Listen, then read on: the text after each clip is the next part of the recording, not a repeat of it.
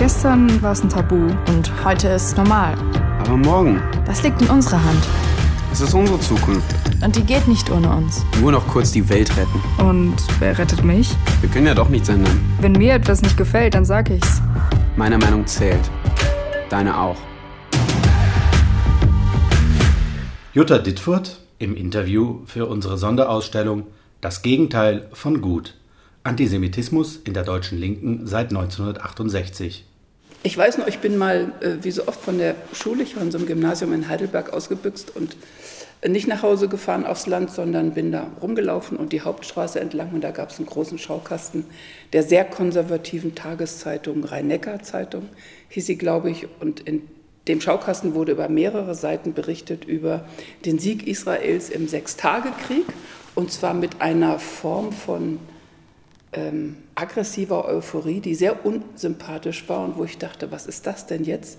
Für mich war Israel bis daher das Land, in das die Überlebenden geschafft hatten, mit Kibbutzim, sozialistischen Ideen, also sehr positiv besetzt, obwohl ich als 15-Jährige wirklich fast keine Ahnung von nichts hatte. Und das prallte aufeinander. Plötzlich waren diese konservative Zeitung, die uns junge Leute immer beschimpfte und ausgrenzte, also gegen Gammler, gegen linke Studenten. Und die bejubelte jetzt etwas dem meine Sympathie gegolten hatte. Und ich stand davor und weiß noch, ich weiß nicht warum, weiß noch, wie ich dachte, jetzt habe ich keinen, der mir das erklärt. In der gleichen Zeit hatte ich in mein Tagebuch, das habe ich vor ein paar Jahren entdeckt, aus der Zeit geschrieben und ich weiß nicht warum. Ähm, sie haben, in Berlin haben sie einen von uns ermordet.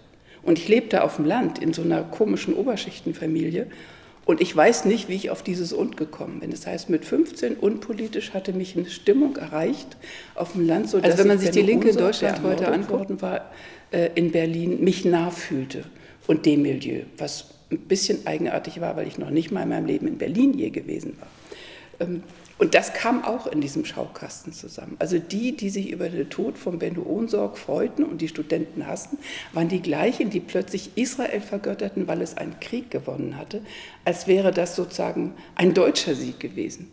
Und das war verwirrend. Ich habe mir später für die Recherchen für die Ulrike Meinhoff-Biografie äh, die Berichterstattung der Zeit nochmal angeguckt, auch mit dem Hintergrund, diese Rhein-Neckar-Zeitung wiederzufinden. Und war dann vollkommen entgeistert, weil ich das nicht mehr wusste, wie die Titelbild, als äh, Titelbild des Spiegel aussah. Die haben ja sozusagen einen verspäteten Rommelsieg gefeiert in Gestalt israelischer Panzer und Mosche Dayan. Äh, also diese Vergleiche. Es war, ähm, es war schon so, dass diejenigen, die auf der Gegenseite standen, aus unserer jungen linken Sicht gesehen, ähm, eine Art von Instrumentalisierung des israelischen Siegs hat, der ungeheuer unsympathisch war und ungeheuer abstoßend und ungeheuer geschichtsvergessen. Ähm, das heißt aber jetzt nicht, dass man ins Gegenpendel ausrichtet, aber dieser Punkt 67 oder die folgenden ein, zwei Jahre, ist ja nicht sofort ein Knopfschalter gewesen, haben schon dazu geführt, dass innerhalb der deutschen Linken sich ganz grob, sehr grob gesprochen, zwei Fraktionen aufgetan haben. Die einen, die, einen, die sozusagen fast gelauert darauf hatten oder darauf gewartet hatten, dass ihre Vorbehalte gegen Juden in Gestalt des israelischen Staates jetzt Feuer kriegen konnten durch diese gesellschaftliche Konfrontation.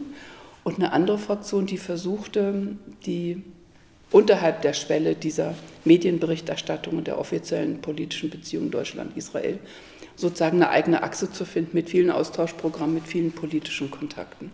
Und dazwischen gab es noch alle, alle schildernden Phasen. Aber es ist schon verblüffend in der, in der Literatur, in der Selbstaussugung, in den Archivalien und Dokumenten so ungeheuer viel, fast plötzlich aufblühenden äh, Judenhass, der sich dann mühsam revolutionär oder antiimperialistisch oder revolutionär verkleistert äh, wiederzufinden. Das ist schon sehr erstaunlich. Das habe ich dann, ich habe versucht vorher zu finden, Linien vorher in den 50ern bis 67, da gibt es vergleichsweise wenig. Man kann auch was finden, es ist da. Also ich habe Anfang der 80er eher zu den Teilen der Friedensbewegung gehört, zu dem linken Flügel, dem nicht-nationalistischen, wo man deutsche Geschichte sich vorgenommen hat und auch ähm, unbedingt antinational war. Das heißt, äh, es ging nicht gegen die USA, es ging gegen alle, die irgendwelche Kriege wollten. Ähm, das war eher die Position und diese große Friedensbewegung, in der ich dranhing mit einem Arm, weil ich dann auch im Bundesvorstand der Grünen war und mitkriegte in einer Partei, wie die da ihre großen Bündnisse schmiedeten und auch bei der Bonner Demo waren. Das war mir ein relativ, zum Teil jedenfalls, es war einerseits fantastisch, viele tolle Leute, andererseits war es ein Feld, wo ich misstrauisch war. Es war extrem viel Partei drin, DKP, SPD, Grüne, Parteiführung mit ihren ganz speziellen Interessen. Das war mir als eine, die aus Bewegung kam, obwohl ich dann ja die Grünen mitgegründet hatte, ziemlich unsympathisch. Aber das Schlimmste war eigentlich dieses nationalistische Reden. Also keine Raketen auf deutschem Boden. Und die Deutschen sind in Gefahr, weil, was weiß ich, äh, Kalter Krieg, Ende und die USA gegen die Sowjetunion oder umgekehrt losliefen. Also immer dieses Betonen des Deutschen, was mit meinem Verständnis von ähm, was der Wert des Menschen ist und universellen Menschenrechten überhaupt nichts zu tun hatte. Deswegen hielt ich Abstand, aber es war noch nicht tief reflektiert, sondern ich hasste Nationalismus. Das war die wesentliche Achse. Und diese gleichen Leute habe ich dann später, also sofern sie alt genug waren, es kamen natürlich neuere Leute dazu, ähm, bei der Auseinandersetzung um den Golfkrieg ähm, wiedergefunden. Also diese alten Friedensbewegungsleute, die sehr oft aus traditionslinken Teilen kamen, die tauchten dann wieder auf. Und das waren auch viele, die diese fürchterliche Forderung kein Blut für Öl gut hießen. Also das war erstens, ich hasse biologische Metaphern in politischen Auseinandersetzungen. Die sind immer widerlich und die haben immer reaktionäre Andockstellen. Und außerdem war das natürlich eine Form von Friedensbewegung, die war so grauenhaft deutsch, dass man wirklich nur schreienhaft weglaufen konnte. Und wenn man mit den Leuten sprach und sagte, was soll das eigentlich? Jetzt seid ihr stolz darauf, dass Schröder an eurer Seite ist und dass man äh, gemeinsam gegen die USA ähm, ist, was diesen Krieg angeht. Das eine ist richtig, dass die USA Interessen hat an der Golfregion die nicht unsere als Linke sind. Das kann man kritisieren und zerlegen. Das andere ist aber, für wen setzt ihr euch ein? Was sind eure Motive? Und wenn man dann einfach ein bisschen ökonomische Analyse betrieb, war ja ganz klar, irgendwie zwischen 100 und 200 deutschen Firmen hatten extrem gute äh, wirtschaftliche Beziehungen in Irak und da lief sehr viel Geschäft und das flutschte.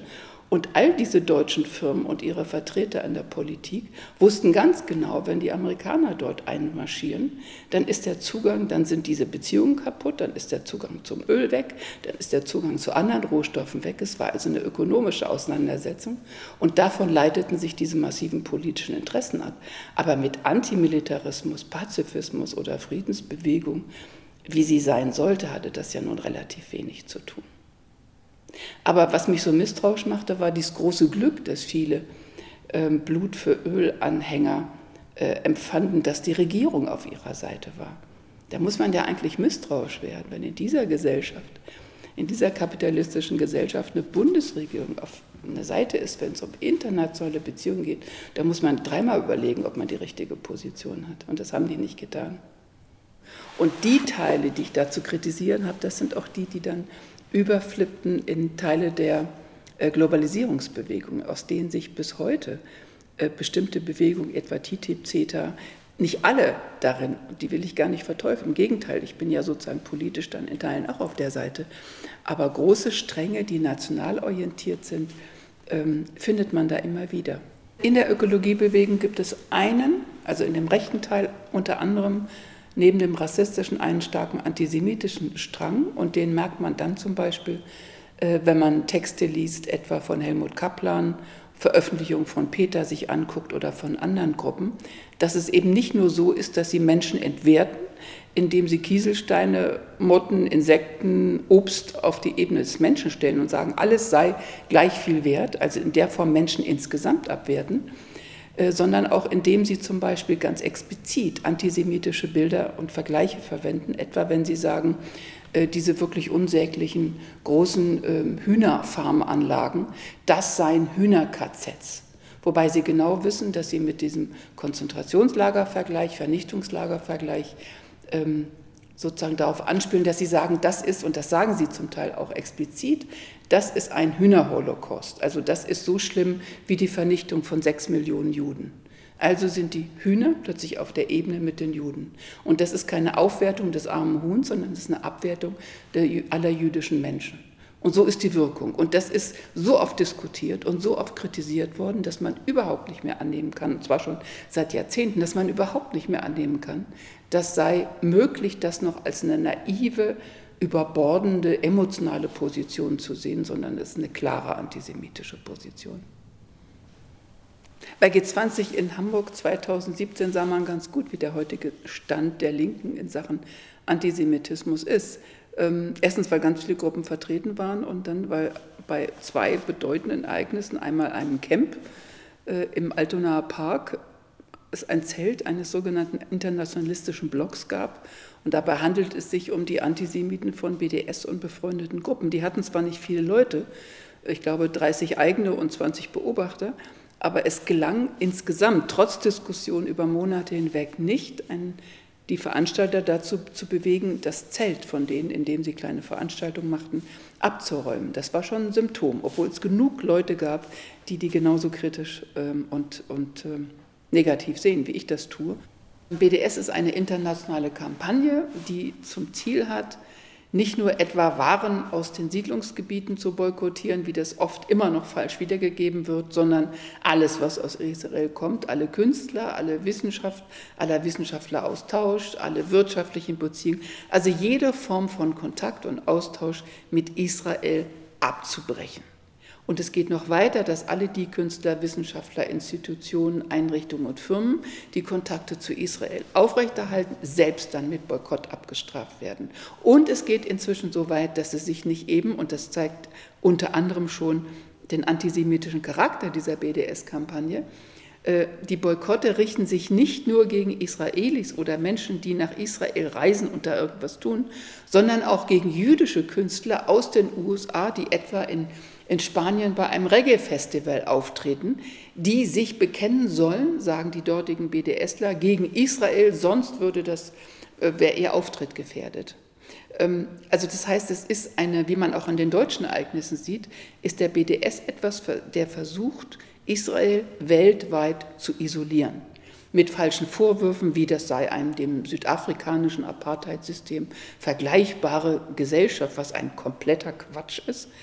Ähm, mit dem Vorwurf, dort gebe es keine formale Gleichheit für arabische oder palästinensische Bürger äh, im Vergleich zu, zu jüdischen Bürgern des Staates Israel. Das ist auch Käse, Rassismus gibt es, Ungerechtigkeiten, soziale Differenzen, ist auch eine Klassengesellschaft. Das alles gibt es, aber es gibt diese formale Gleichheit vor dem Gesetz. In keiner anderen Region ähm, äh, in der Umgebung gibt es überhaupt nur vergleichbare demokratische äh, bürgerliche Rechte. Es gibt Formen der, des Wirtschaftsboykottes inzwischen, die tatsächlich nicht etwa lächerlich sind, wie manche deutsche Linke behaupten, das seien doch nur ein paar Millionen, das könne Israel leicht verkraften. Ich würde sagen, es wird langsam brisant und in dem, in dem Pfad ähm, in den USA und in England die nächsten jungen linken Generationen an äh, Universitäten zum Beispiel zu beeinflussen und gegen Israel ähm, einzustimmen, das sozusagen zu dem bösesten Staat der Welt zu machen, den man mit allen Mitteln niederringen muss, äh, da entsteht schon langsam ein Klima, wo man sagen kann, künftig werden bestimmte Länder auf der Welt und bestimmte politische Institutionen und wissenschaftliche Einrichtungen und Vereinigungen vielleicht nicht mehr freundlich gegenüber Israel sein.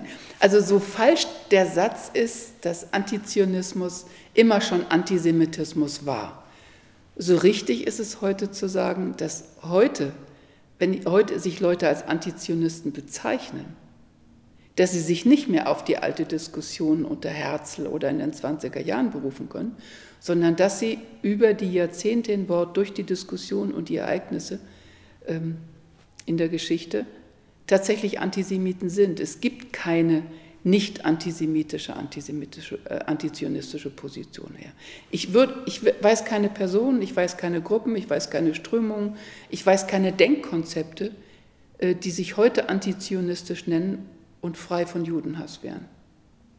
Der Punkt ist, dass es keine Linke in Deutschland, die diesen Namen für sich beansprucht, äh, geben sollte, die antisemitische Gruppen, antisemitische Denkmuster enthält. Und was man dafür braucht, ist das Gegenteil von dem, was manche Linke gegenwärtig tun, nämlich eben nicht Harmonie, sondern Streit, nicht sozusagen sanftes Miteinander umgehen und alles nebeneinander liegen lassen wie Waren, äh, sondern Zuspitzung und Auseinandersetzung, um überhaupt rauszukriegen, warum denkt jemand, weiß jemand, der eine Krake trägt, was er da tut, weiß jemand, der sogenannte Israel-Kritik äußert, was sich dahinter alles verbirgt. Und das kriegt man nur, weil die Menschen ja auch gerne sozusagen gemütlich im eigenen Saft suhlen. Ähm, es kriegt man nur raus, wenn man sie provoziert und wenn man Streit zwischen den verschiedenen Gruppen, die überhaupt interessant sind, innerhalb der Linken anzettelt. Mit so einer Strategie würde ich das versuchen.